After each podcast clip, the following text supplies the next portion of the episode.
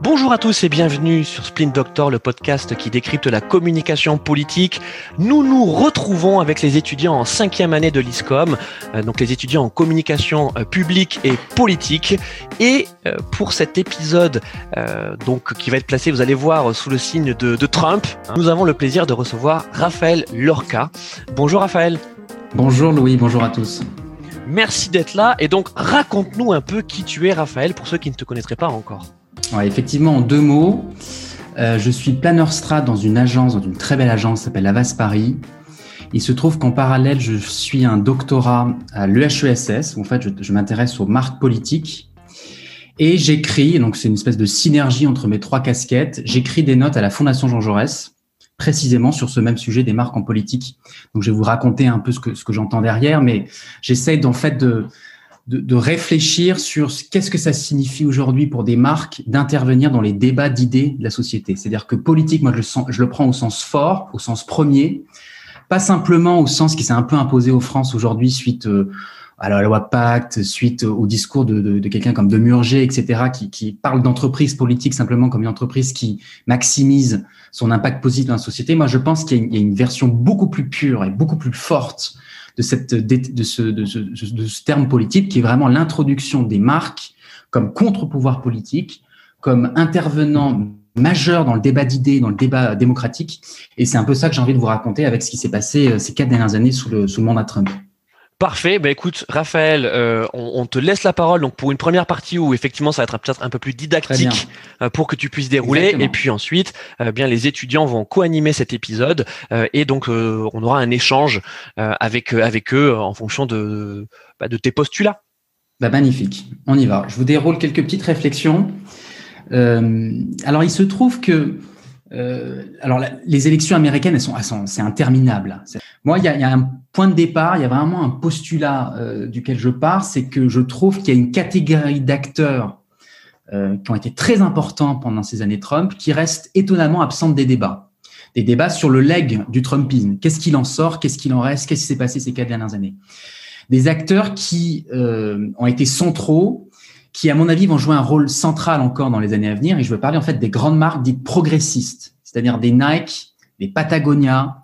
Euh, je vais en citer quelques-unes pendant la présentation. C'est-à-dire des marques qui ont cherché, au travers de leurs émanations symboliques, c'est-à-dire les discours, les récits, leur prise de position, leur, leur émanation esthétique, etc. Elles ont cherché à défendre coûte que coûte pendant ces années-là les valeurs, alors je prends le, des grands guillemets, des valeurs progressistes. Alors c'est vraiment au sens anglo-saxon, c'est-à-dire grosso modo défense des droits civiques et des minorités, euh, lutte contre les discriminations et lutte contre les inégalités sociales. Voilà.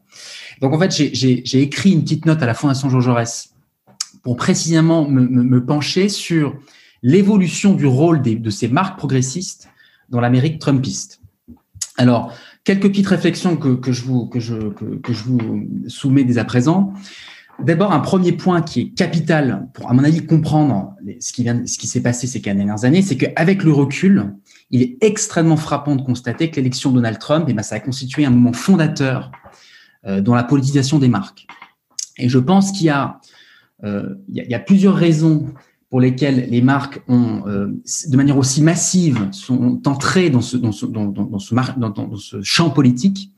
Je pense qu'il y a trois raisons euh, principales. D'abord par nécessité, c'est-à-dire que quand l'essentiel est menacé, je parle des valeurs démocratiques, je parle des institutions américaines, etc. Ben, il y a une réflexion autour de l'idée que ceux qui en ont les capacités, j'entends humaines, j'entends capacité financière, j'entends capacité sur, symbolique, hein, sur la maîtrise des imaginaires, bah, je pense que ceux qui en ont les capacités se disent bah, est-ce qu'il n'y a pas nécessité, est-ce qu'il n'y a pas un, un, besoin impérieux, euh, un devoir presque d'agir? Donc, premier élément par nécessité. Deuxième élément, par comparaison. C'est-à-dire que devant la pauvreté de la pensée politique et la misère symbolique du 45, 45e président des États-Unis, euh, l'idée c'est et si c'était autour des grandes marques de raconter les valeurs, de raconter les idéaux de l'Amérique dans laquelle elle croit.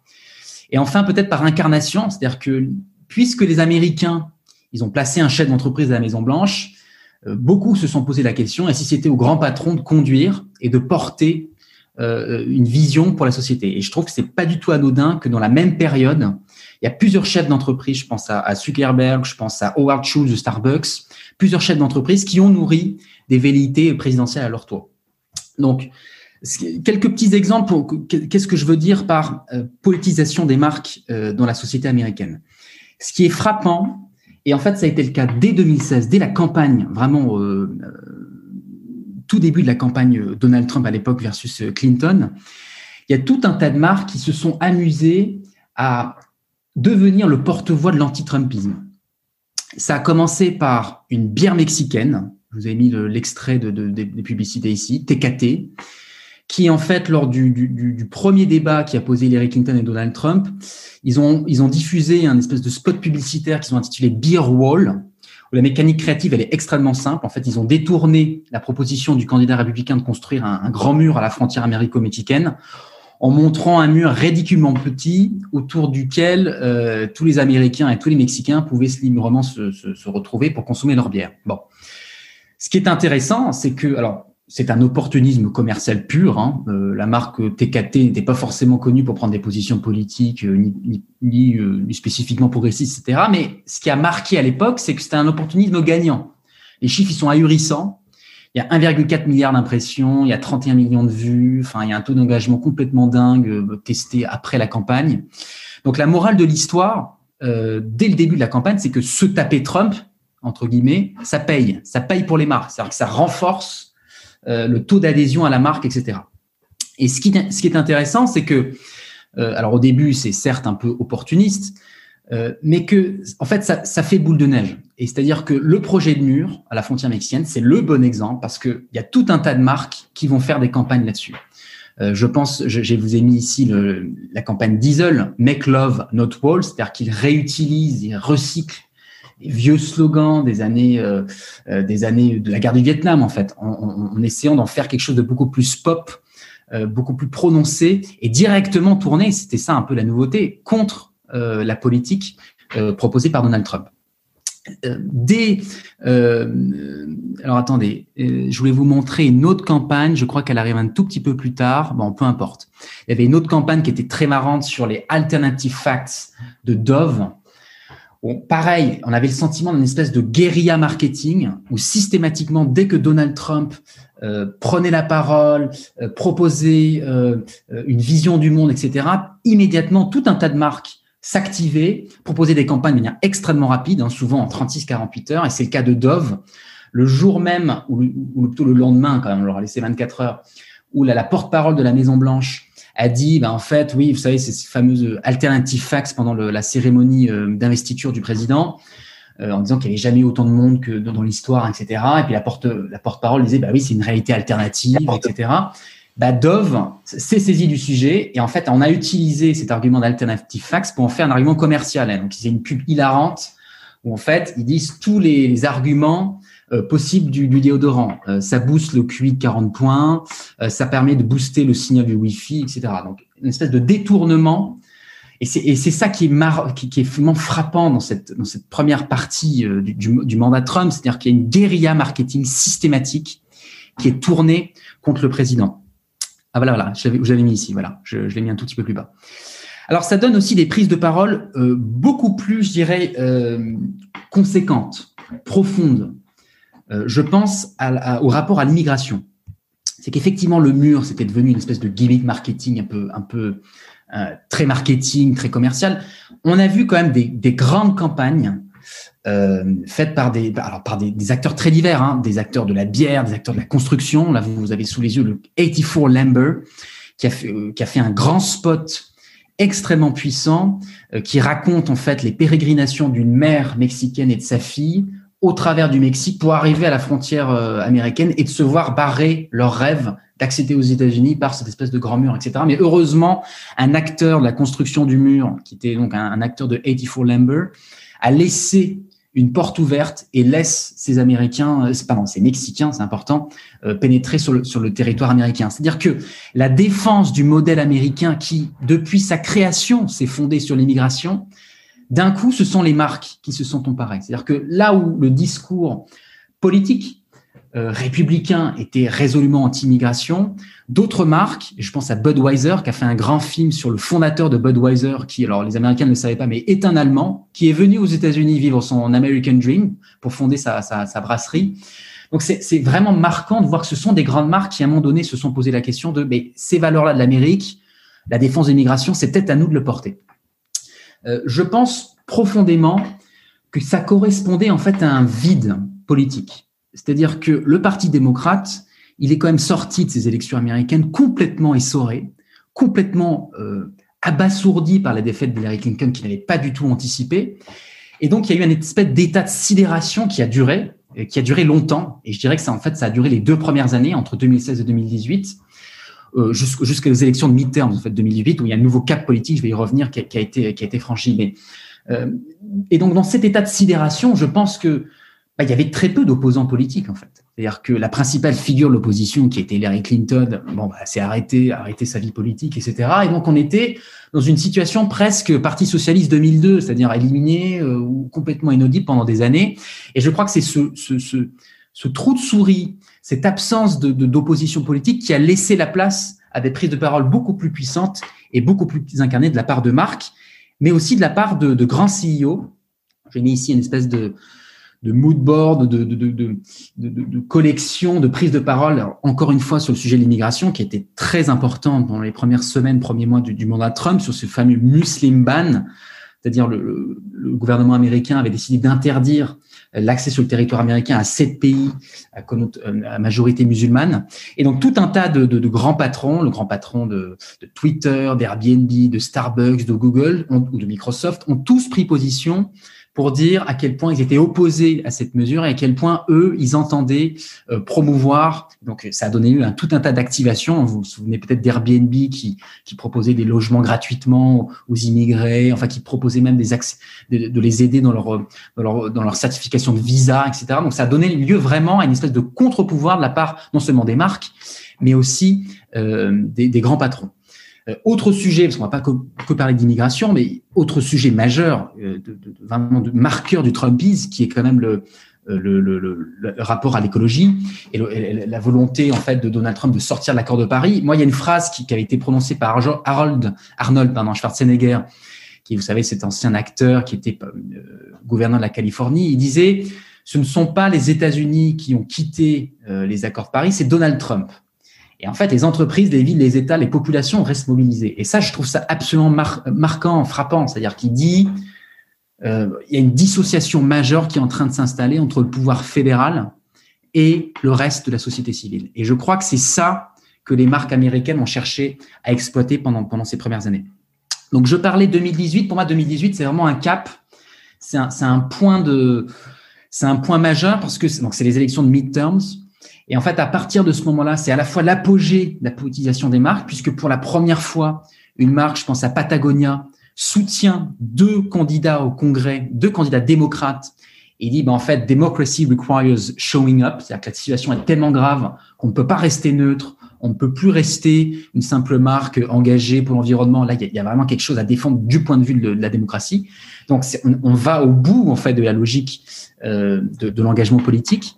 Euh, qui va jusqu'à effectivement euh, parrainer des candidats euh, politiques. Et en même temps, c'est un début de reflux, c'est-à-dire que 2018, c'est l'arrivée au pouvoir, ou en tout cas au Congrès, de tout un tas de jeunes activistes, et on pense tous à Alexandria Ocasio-Cortez, qui d'un coup deviennent des figures montantes du Parti démocrate et qui en fait sonnent le retour du Parti démocrate sur le champ politique. C'est-à-dire que là où il y avait, je vous racontais, le, vide laissé pendant, pendant deux ans, là, le vide, il est recomblé par le Parti démocrate qui repart à l'assaut et qui redevient audible euh, et présent massivement dans les médias. Et donc, à partir de ce moment-là, les marques vont quitter ce rôle d'opposant politique numéro un et elles vont beaucoup plus profondément chercher à incarner, à prendre le contre-pied plutôt idéologique du Trumpisme, c'est-à-dire non pas s'attaquer à des mesures précises ou euh, à s'ériger en contre-pouvoir politique, vraiment d'un point de vue partisan, mais en cherchant à incarner un contrepoids euh, dans, le système de croyance, dans le système des idées. Et c'est pour ça que je parle d'idéologie. Donc vous allez le voir, je vais dérouler quelques exemples. Alors d'abord, il y avait ces chiffres qui sont absolument marquants qu'on a, mené euh, euh, chez nous, chez Avas, dans un observatoire qui s'appelle l'Observatoire des marques dans la cité. Deux chiffres qui résument à eux seuls la période qui s'est écoulée ensuite. Premier chiffre, les entreprises ont aujourd'hui un rôle plus important que les gouvernements dans la création d'un avenir meilleur. 73% des Américains sont d'accord. Donc encore une fois, la création d'un avenir meilleur, qui est le propre du politique. Ben, en fait, 73%, c'est une écrasante majorité des Américains disent, ben, en fait, les entreprises aujourd'hui, elles ont un rôle beaucoup plus important que le gouvernement. Donc ça, c'est absolument frappant.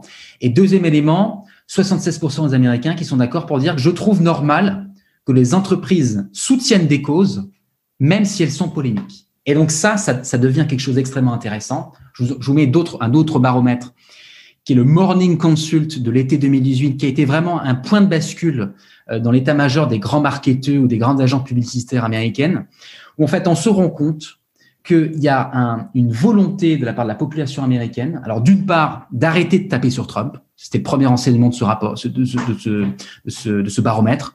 Grosso modo, à chaque fois, il y a 30% des gens qui sont, qui sont contents quand on frappe sur Trump et 30% des gens qui sont contre pas. En fait, ça devient une minorité. C'est-à-dire que la prise de position pour ou anti-Trump ne paye plus commercialement. En revanche, et c'est ça qui est le graphe que vous avez sous les yeux, c'est tous les aspects, tous les critères, tous les thèmes sur lesquels les marques sont attendues. La défense des droits civiques, euh, la réforme euh, du, système euh, pénal, affirmative action, le droit des LGBTQ, etc., etc., etc. Donc, il y a, y a, tout d'un coup la prise de conscience chez les grandes marques qu'il y a une grande opportunité, y compris marketing, y compris commercial, pour les marques de se lancer sur ce qu'on appelle les tough questions américaines. Il y a un très bon exemple qui est en fait le, le, rapport aux armes tout un tas de marques, je pense à Hertz, je pense à TrueCar, je pense à Delta, je pense à United, ont pris des positions très fermes sur la restriction euh, de vente euh, des armes, qui est une question, vous le savez, euh, éminemment politique, éminemment touchy dans, un pays qui l'a institutionnalisé, qui l'a constitutionnalisé. Donc effectivement, cette prise de position qui, en fait n'est pas anecdotique, vraiment. C'est-à-dire que encore une fois, il faut, il faut, faut avoir en tête le cheminement qui a été fait de la part des marques.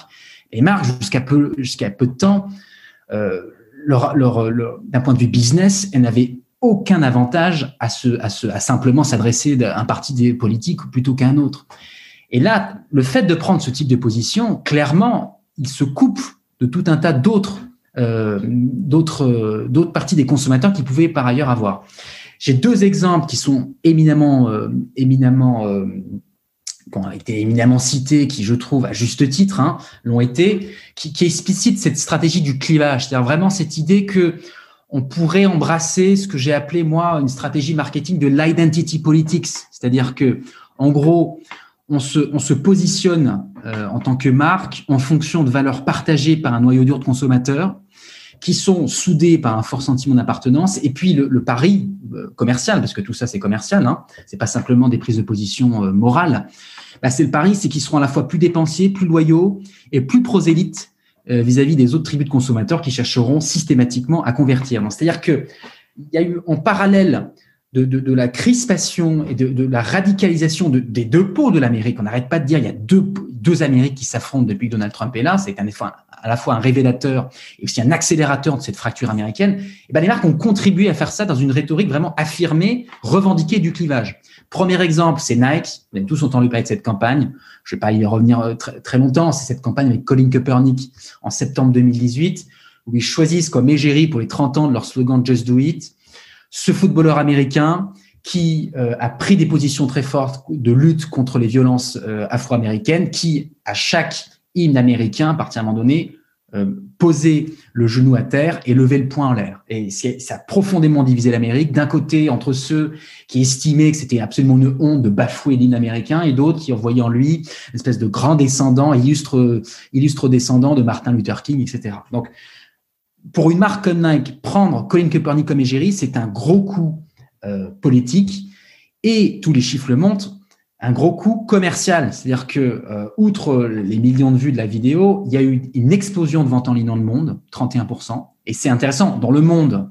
C'est-à-dire que Nike a compris que effectivement, il pouvait s'aliéner les républicains euh, américains, mais qu'en fait, c'était une prise de position qui était majoritaire dans le monde. Et donc, Nike n'étant plus simplement une marque américaine, mais une marque mondiale, ils avaient tout intérêt à prendre ce type de position.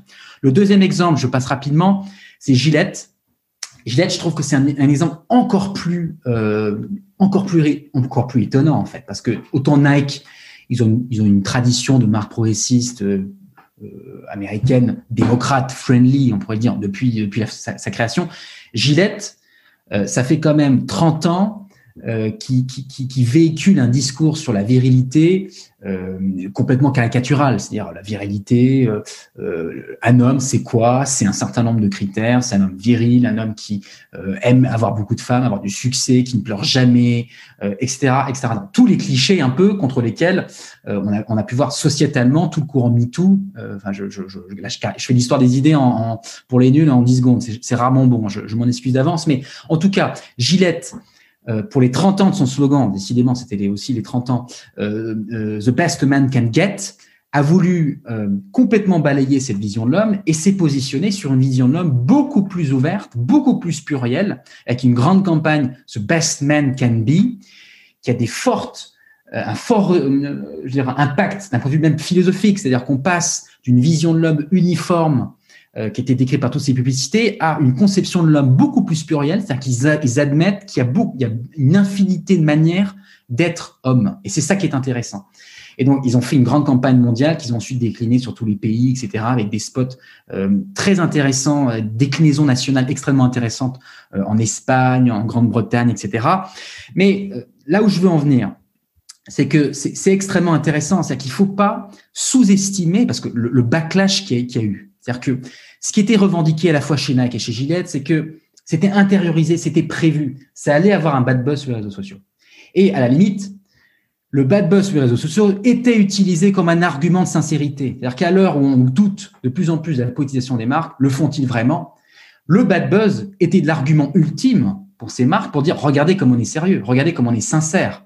On est tellement sincère que ça nous coûte. Regardez tous ces clients qu'on est en train de perdre. Et de fait, Gillette, ça a été très impressionnant. Des gens publient, alors le boycott Gillette évidemment, les vidéos de, d'ustensiles de, Gillette qui sont brûlés, enfin bref, des choses extrêmement violentes. Donc une rhétorique du clivage qui est vraiment assumée, théorisée, pensée en amont de la part de ces marques.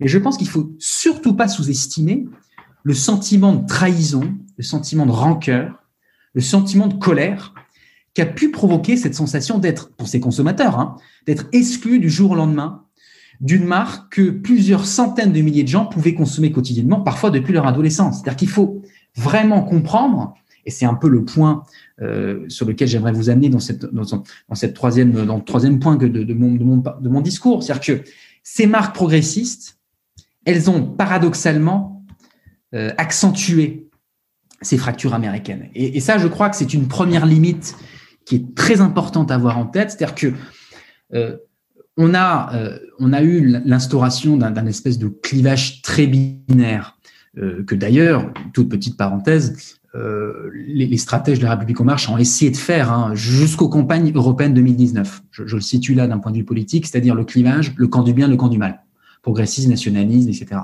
C'est exactement ce, qui, ce, que, ce que les grandes marques américaines ont fait euh, en se projetant dans le camp du bien face à Donald Trump. Mais elle le faisait en bonne foi, c'est-à-dire qu'en disant les États-Unis sont profondément divisés, euh, chassons Donald Trump du pouvoir pour retrouver une Amérique pure, une Amérique non pas pure, c'est pas le bon terme, mais une Amérique enfin chassée de, de, de ses démons.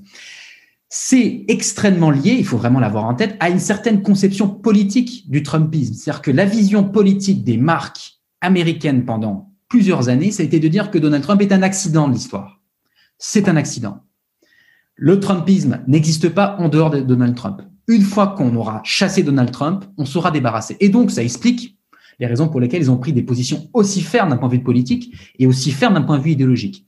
Sauf que le retour de bâton de ça, c'est qu'effectivement, ça a contribué à accentuer encore plus ces fractures américaines. Et je crois que cet exemple de Gillette, il est, il est majeur. C'est que des centaines de milliers de gens se sont sentis exclus de la part de ces marques qui, d'un coup, tournaient le dos à des hordes de gens qui, consommaient Gillette pendant des années.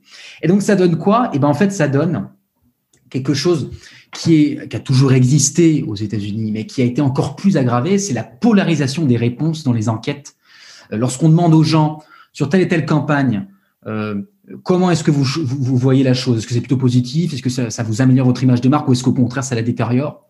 Et ben en fait, les grands instituts de sondage américains l'ont classé selon l'appartenance républicain-démocrate et on a des écarts énormes. C'est-à-dire que les campagnes, on le voit, il y a une polarisation. On a plus 30 points chez les démocrates, moins 30 points chez les républicains.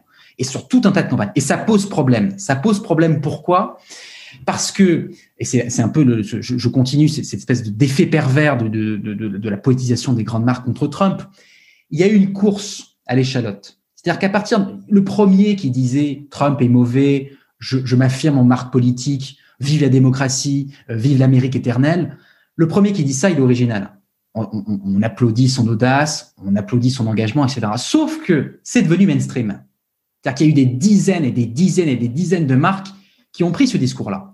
Autrement dit, la posture anti-Trump, qui était un signe d'audace et d'engagement, est devenue une espèce de facteur d'indifférenciation majeur. C'est-à-dire que d'un coup, puisque tout le monde le dit, plus personne n'émerge sur ce type de situation. Et qu'est-ce que ça crée comme, comme, comme, euh, attendez, je me déplace, hop, j'allume une lumière, je me trouve très sombre. Qu'est-ce que ça crée comme sentiment, euh, comme, comme, comme, comme, effet pervers d'un point de vue, encore une fois, communicationnel, marketing? Eh ben, C'est en fait une radicalisation. C'est-à-dire que c'est des marques qui sont tentées pour émerger d'un point de vue médiatique et pour euh, émerger de la de, uh, stand from the crowd, hein, comme on dit euh, outre-Manche ou comme on dit aux États-Unis.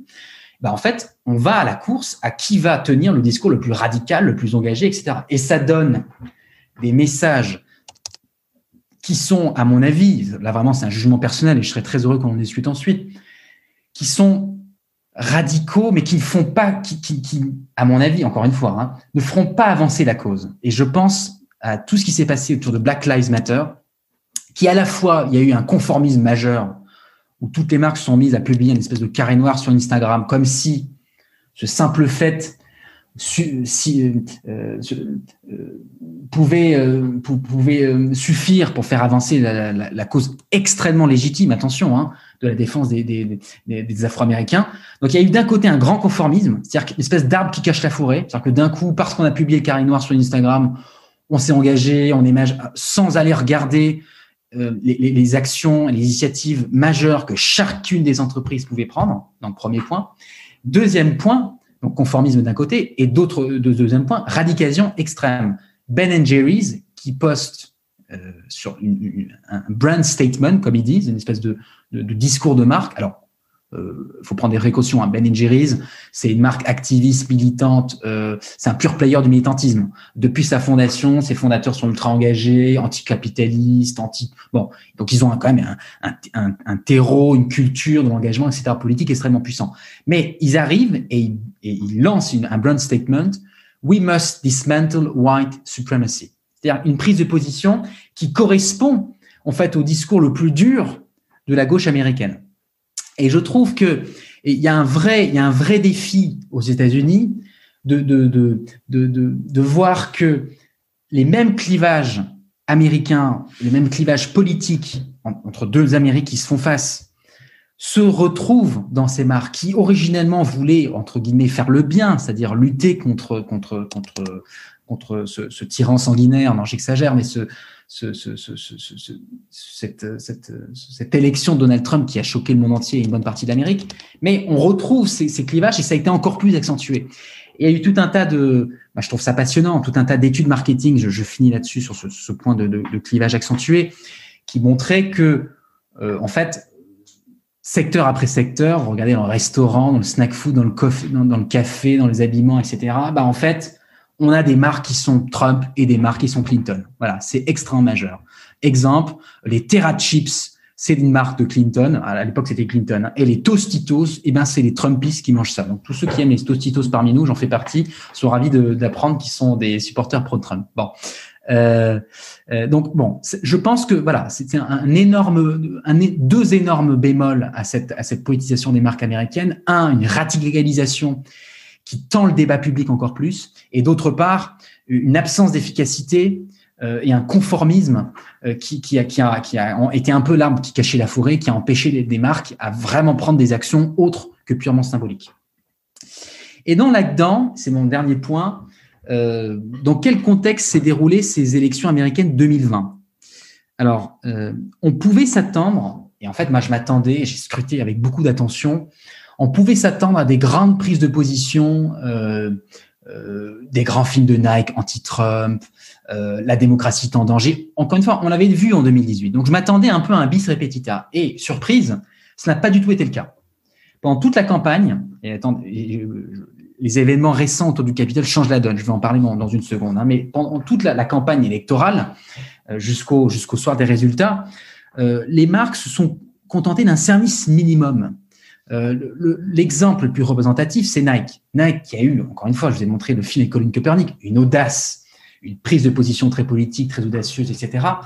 Bah, ils se sont contentés de faire un film bon, qui a réussi, comme tous les films de Nike, c'est pas la question, mais un film qui, sur le fond, n'engage rien, qui est un film euh, You Can't Stop Our Voice, allez voter. En fait, ce qui s'est passé, et là je vous ai remis tout un tas d'exemples, c'est que les marques ont quitté un peu le champ politique pour embrasser le champ plutôt citoyen, c'est-à-dire euh, prendre des, des actions, des prises de parole, des initiatives exclusivement destinées à inciter les gens à aller voter avec parfois des résultats absolument probants. Hein. Snapchat, par exemple, ils ont, ils, ont, ils ont fait des filtres Snapchat euh, chez les sites des, des, 18-25 en disant, bah, en fait, c'est chez cette catégorie de population qu'en fait les votants sont les, sont les moins actifs, ceux chez lesquels les freins au vote sont les plus grands.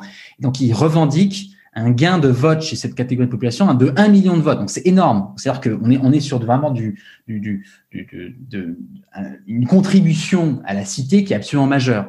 On a des trucs un peu rigolos, l'activation l'application de rencontre OkCupid, qui a essayé de rendre sexy le votant avec un hashtag VIF, Voter I'd like to fuck. Bon, on pense qu'on veut, c'est un peu plus anecdotique. Airbnb qui a fait des grandes campagnes euh, sur le fait que, en fait, euh, on peut trouver sur son, sur, son site internet le bureau de vote le plus proche, les, les conseils comment s'inscrire, etc. Donc, bon, des dimensions citoyennes. Donc la question c'est pourquoi? Euh, moi, moi j'étais vraiment, moi, ça m'a vraiment troublé. J'ai eu le sentiment presque d'une déception, c'est-à-dire que elles ont fait le service minimum pendant ces campagnes euh, américaines. Et je pense que la raison profonde, parce qu'il n'y en a pas une qui, remplace l'autre, c'est-à-dire que vraiment, ça a été massif. Je pense que profondément, leur vision du Trumpisme a changé. C'est-à-dire que ce que je vous racontais sur leur vision politique du Trumpisme, le Trumpisme euh, ne survivra pas à Trump. Ils se sont rendus compte que ce serait le cas. C'est-à-dire que, que, que d'une certaine manière, quoi qu'il advienne euh, au soir du novembre, euh, le Trumpisme survivra à Trump. Et ça, je pense que ça, a été un tournant politique majeur de la part des, grandes marques qui se sont rendues compte que à quel point, en fait, et c'est ce que je vous disais tout à l'heure, à quel point peut-être tout ce qu'elles avaient fait ces quatre dernières années avait contribué encore plus à creuser les clivages et à creuser l'Amérique en deux. Par ailleurs, il y a eu tout un tas d'enquêtes passionnantes. Vous avez peut-être suivi ça aussi euh, les semaines précédant le, vote euh, sur la profonde division, mais euh, presque en termes de sécession. C'est que je pense qu'elles ont eu très peur aussi de, guerre civile. On a, on ça quand même. Hein. Alors la guerre civile n'a pas eu lieu. Une tentative de Gouda, c'est la slide juste après. Mais la guerre civile n'a pas encore eu lieu. Mais on craignait ça. C'est-à-dire que moi j'ai le souvenir d'un sondage du Vernon euh, où 20% des habitants du Vernon voulaient recréer une république indépendante, comme ça avait été le cas, je l'ai appris à cette occasion, entre 1777 et 1791. vous voyez à quel point les Américains avaient des tentations de sécession et de, donc le, le, vivre ensemble de la société américaine était euh, était tellement dispatché que les marques se sont dit, bah, en fait, le plus petit dénominateur commun, c'est peut-être l'appel au vote. Car finalement, on appelle au vote, que vous votiez euh, républicain que vous votiez démocrate, vous, vous, faites partie de la société, vous, vous réinscrivez dans quelque chose de civique. Donc, c'est peut-être le plus petit dénominateur commun qui nous permet euh, d'encore avoir un rôle politique et d'avoir un rôle dans la cité en, en, évitant les dégâts. Euh, bon, il y a eu quand même d'un côté les, toutes les plateformes numériques hein, pendant la campagne qui ont euh, censuré le, les propos de Donald Trump on, a le, on, a, on, a, le, souvenir de, Facebook, de Twitter qui mettait pour la première fois des messages qui disaient attention, ce tweet est contesté lorsqu'il parle de vol, de, de, vote, de fraude électorale, etc. C'est pas avéré, faites attention. Donc ça, c'est quand même une, un rôle politique, hein, vraiment au sens premier de contrôle de l'information, de, de, de, maîtrise du débat public, etc. de la part de Twitter qui est extrêmement fort. Et surtout, ça a été euh, des images stupéfiantes du Capitole euh, il y a quelques jours ça a été, vous l'avez certainement remarqué, la prise de position majeure de tout un tas de grands patrons, de, euh, je pense grands patrons de, Microsoft, de Google, enfin un peu les mêmes en fait qu'on voyait au début de 2016, qui ont pris des positions vraiment pour dénoncer l'occupation du Congrès par les manifestants pro Trump. Ça a été Facebook. Euh, je vous invite vraiment à lire le message de Mark Zuckerberg sur sa page personnelle qui explique la raison pour lesquelles, les raisons pour lesquelles Facebook couper jusqu'à nouvel ordre les comptes de, Donald, Trump. bon, ce sont des prises de position. Et, dernier exemple, Ben Jerry, encore lui, hein, qui a appelé à, ce que le, président soit, soit carrément révoqué avant même la fin de son mandat. Donc on voit il y a eu un, retour de politisation devant des faits extrêmement graves. Hein. donc, on a dû attendre euh, un coup d'État et des tentatives de coup d'État pour que d'un coup les marques se ressaisissent et abordent un message politique de prise de position vraiment affirmé. Avec tout ça, euh, si on devait se poser la question, euh, qu'est-ce qui va se passer Quel rôle des marques dans l'Amérique de Joe Biden? Pour terminer cette petite présentation. Euh, côté progressiste, je pense que les marques sont confrontées à un vrai dilemme marketing. C'est-à-dire que soit elles continuent d'épouser des valeurs les plus polarisées de leurs militants les plus actifs, au risque vraiment d'hystériser les débats, soit elles cherchent à embrasser des valeurs beaucoup plus centrales, beaucoup plus centrielles, euh, consensuelles, c'est-à-dire qu'elles pourraient rejoindre tout à fait le récit de la guérison de l'Amérique que Joe Biden appelait de ses voeux le soir de sa victoire, mais au risque de donner l'impression d'un espèce de retour en arrière ou de passer pour des marques molles. Donc ça, c'est vraiment une espèce de dilemme très puissant et, presque insurmontable pour les marques euh, progressistes qui sont allées tellement loin dans, leur prise de position que, toute modération serait prise comme un retour en arrière. De l'autre côté, euh, des marques conservateurs. Moi, je me pose la question, euh, et si le refus d'admettre la défaite de Donald Trump poussait un certain nombre de marques à continuer le Trumpisme par d'autres moyens? C'est-à-dire que de la même manière que, de manière symétrique, l'Amérique de Trump a vu l'affirmation de marques progressistes, moi, je me demande si l'Amérique de Joe Biden euh, ne verra pas l'émergence de marques trumpistes. Euh, dans l'étude Morning Consult dont je vous parlais tout à l'heure, ce qui était extrêmement frappant et qui en fait n'a pas du tout été noté à l'époque, c'est qu'il y avait une part significative des Américains qui disaient, bah, en fait, nous, on verrait bien des marques s'engager pour des valeurs républicaines, c'est-à-dire ce que défend Donald Trump. Euh, une vision euh, populiste du monde, euh, le contrôle de l'immigration, des positions anti-musulmanes, etc. C'est-à-dire qu'il y avait quand même une partie de la population qui était prête à dire bah, nous, on verrait d'un bon oeil que des marques puissent émerger sur ce type de créneau. Ça n'a pas été le cas jusqu'à présent. C'est-à-dire que le seul marque, à ma connaissance, vous en avez d'autres, vraiment, je, serais très heureux de le connaître. Euh, si, euh, les seules marques, à ma connaissance, qui a pris position pour Donald Trump, c'est New Balance en 2016, qui avait dit, voilà, nous, on est plutôt, on a plutôt voté Donald Trump. Et c'était vite rétracté en disant, mais attendez, nous, on se prononce que d'un point de vue économique. Nous, on pense que Clinton, c'est socialisme. Donc, il s'était un peu rétracté en disant, c'est une pure vision euh, économique. Euh, bon, moi, je pense qu'il y a tout un créneau pour l'émergence de marques vraiment Trumpistes. C'est vraiment, je suis persuadé que Donald Trump parti, il va y avoir un espèce de vide euh, politique, hein, qui est encore une fois symétrique du vide politique qu'a pu connaître le Parti démocrate entre 2016 et 2018.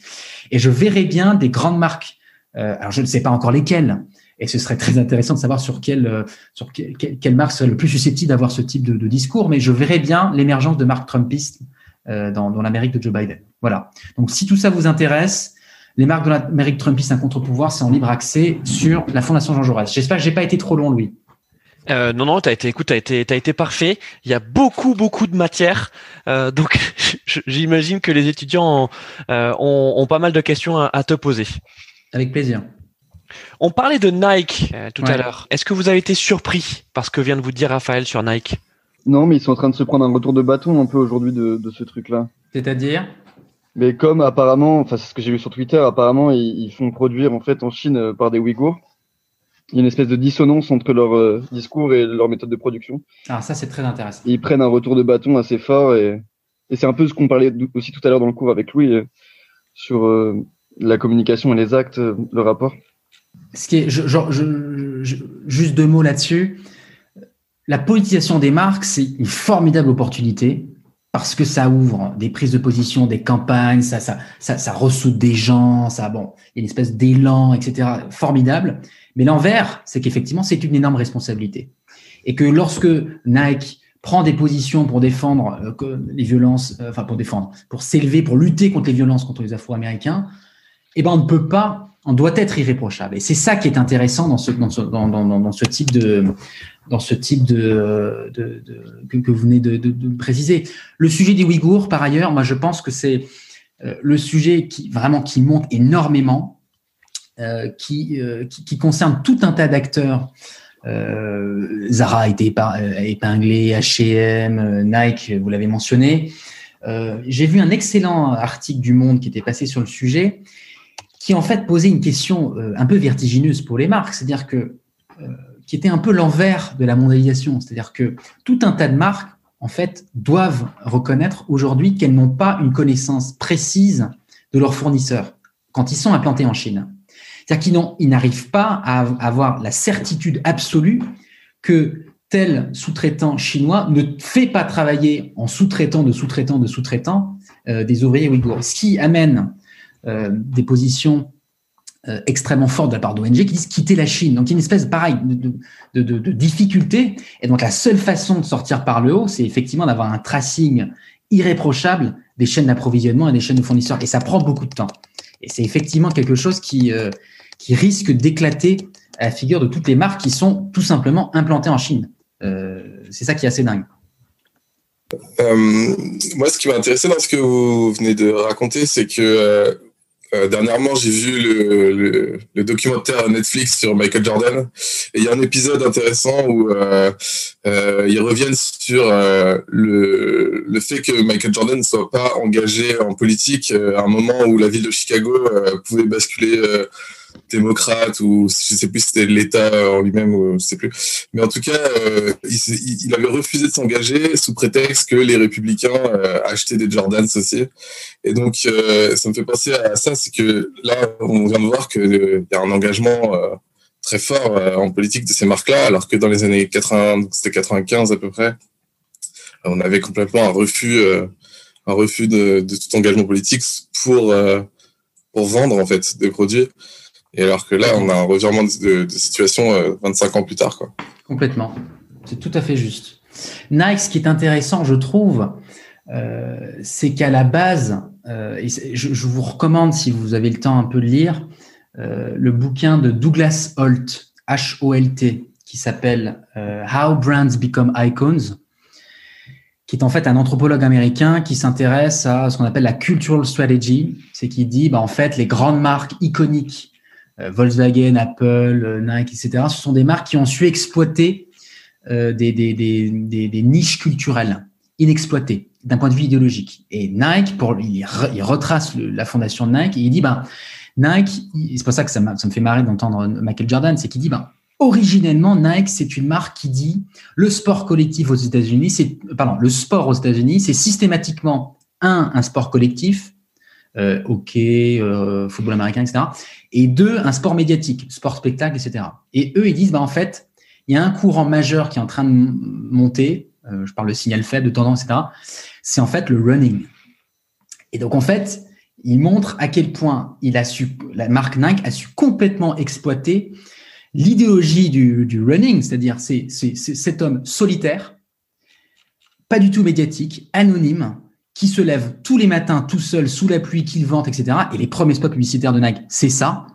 Et qui en fait, euh, bah, une espèce de culture du, de la performance individuelle, de on peut abattre de, des montagnes seul, etc., etc. Et donc en fait, originellement, euh, même avant Michael Jordan, Nike s'était positionné sur euh, des campagnes sans égérie connues, précisément pour faire le contrepoint. Enfin bref, en fait Nike. Ce qui est intéressant avec cette marque, c'est qu'on pourrait faire à travers simplement Nike toute l'évolution des, tendances et, des, manières pour les marques de se positionner les plus hype. Et je, trouve ça marrant. C'est-à-dire qu'effectivement, la période Michael Jordan a été une autre période, un autre moment.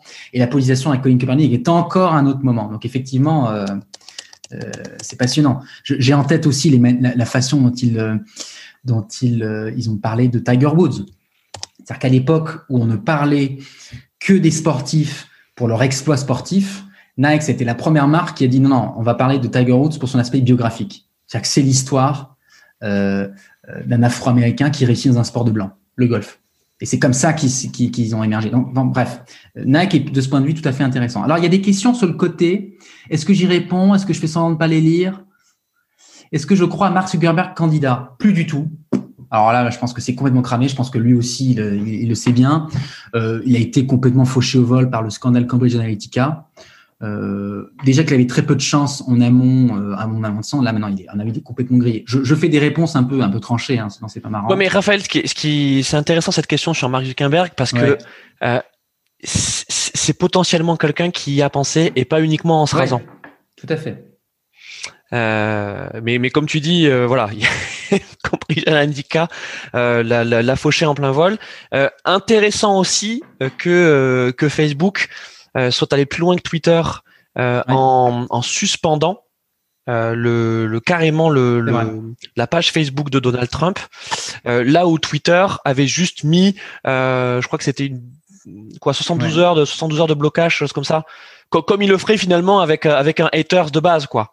Ouais, tout à fait. Sauf que bon, Trump n'est pas un hater. Bah, C'est-à-dire que le problème de Twitter, c'est qu'en fait, ils sont confrontés à tout simplement l'émergence de d'autres plateformes alternatives. quoi. C'est-à-dire que Parler aux États-Unis, je sais pas si vous êtes intéressé à ça, Parler, c'est le réseau social de l'alt-right américaine qui revendique plusieurs dizaines, de, peut-être pas plusieurs dizaines, disons, je crois une, une dizaine de millions d'utilisateurs qui disent, ben, sur Twitter, on est tous censurés, euh, regroupons-nous sur Parler pour pouvoir ensuite, enfin, euh, diffuser la vérité, etc. Donc, Twitter fait face à une espèce de concurrence de ce truc-là qui, à mon avis, le, le, bride un peu dans ses prises de position.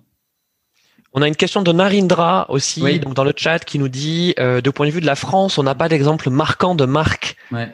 Qui s'engage politiquement, enfin du moins comme ce que tu viens de nous, nous expliquer. Ouais, tout à fait. Ça, euh, comment on peut l'expliquer? Est-ce que c'est culturel? Euh, Est-ce qu'aussi parce qu'on euh, on a une conception de la politique qui n'est pas aussi exacerbée que celle qu'on peut avoir aux États-Unis?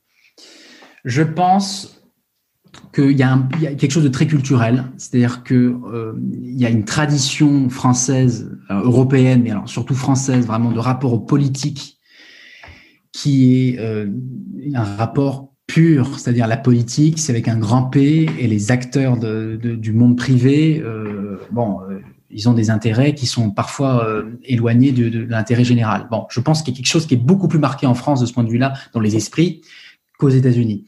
Deuxième élément, je pense vraiment que l'élection de Donald Trump a été le moment fondateur.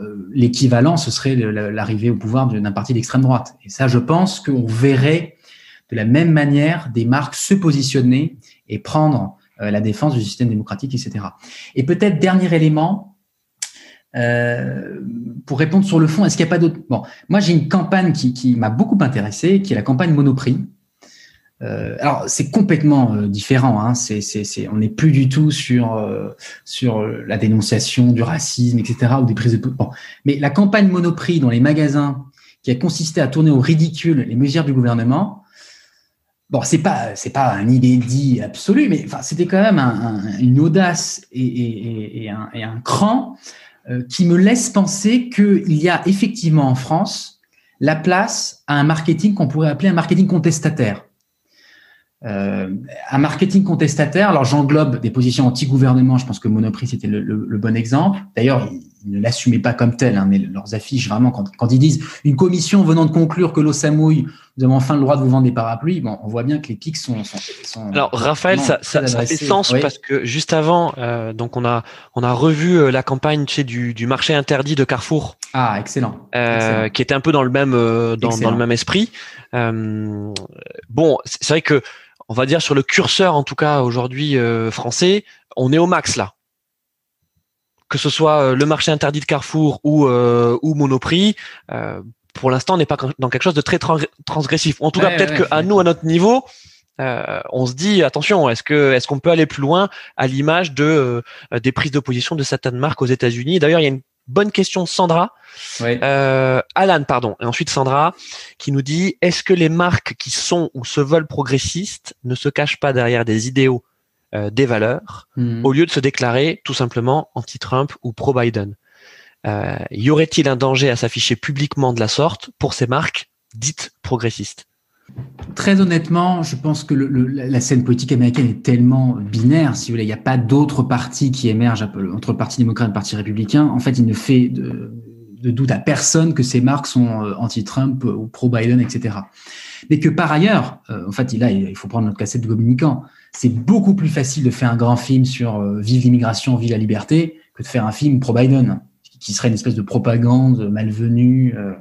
Donc, en fait, d'un point de vue même créatif, euh, c'est beaucoup plus fort et on embarquera beaucoup plus les gens sur des valeurs que sur une personnalité politique. Alan qui complétait sa question en disant y aurait-il plus de difficultés pour une marque à s'afficher pro-Trump? Alors bon, je pense qu'aujourd'hui peu de marques s'y aventuraient, mais comme tu l'as bien expliqué pendant pendant son mandat, il y a quand même eu des opportunités. Bah, moi, je pense. Historiquement, là, en fait, elles auraient été inaudibles entre 2016 et 2019.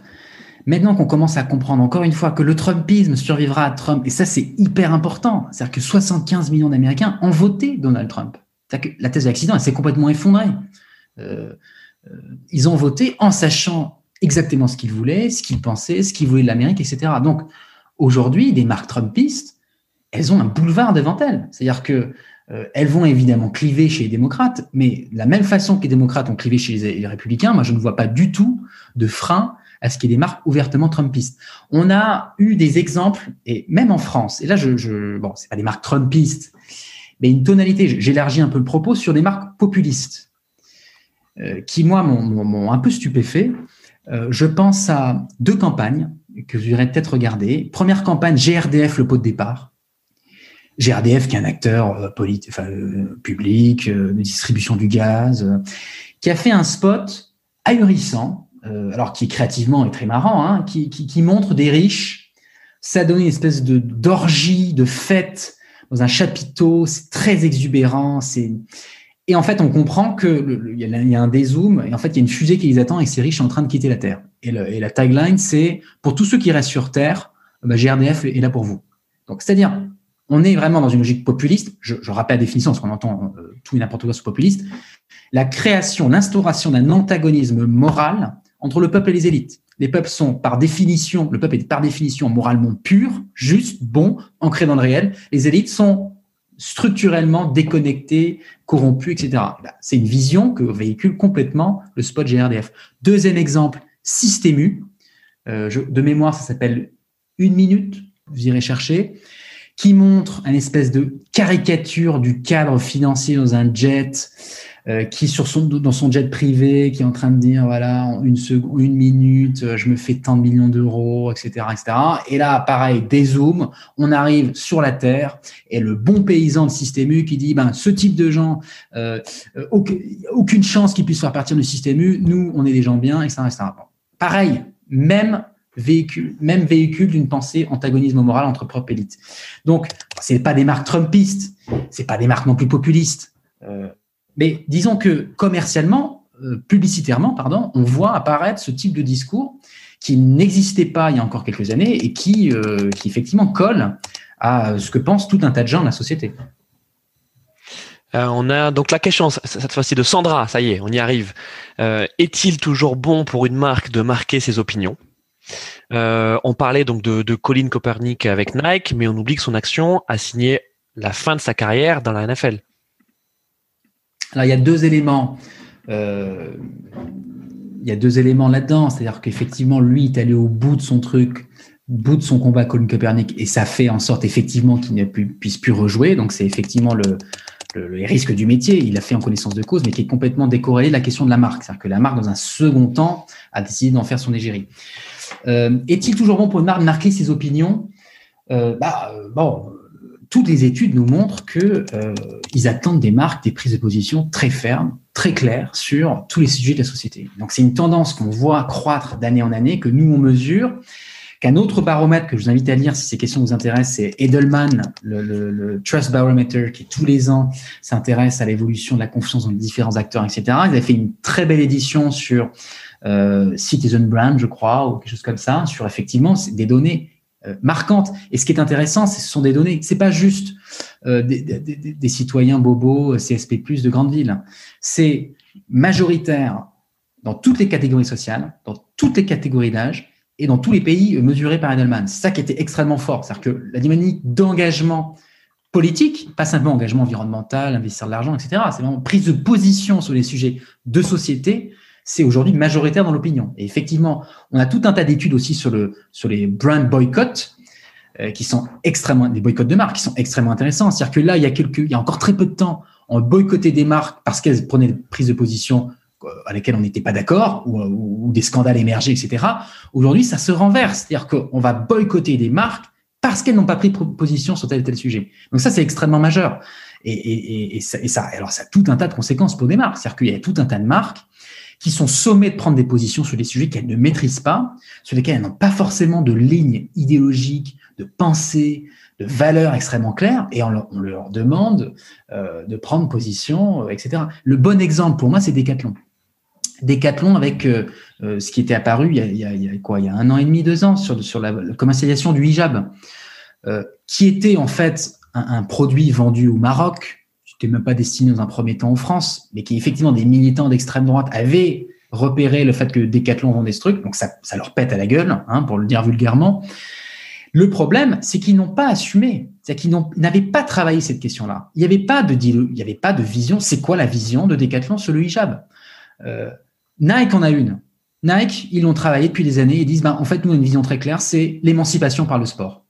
Nous, on estime que le sport peut permettre aux individus, quels qu'ils soient, quelle que soit leur religion, de s'émanciper. On a des études qui montrent que deux tiers des femmes musulmanes ne peuvent pas pratiquer le sport parce qu'elles n'ont pas d'outils, d'accessoires sportifs adaptés. Donc, en conscience, Nike décide de produire des produits. Ils sont inattaquables. Ils peuvent cliver, les gens peuvent pas être d'accord, peuvent ne pas être d'accord, mais ils sont inattaquables. C'est-à-dire que sur le fond, ils ont une doctrine.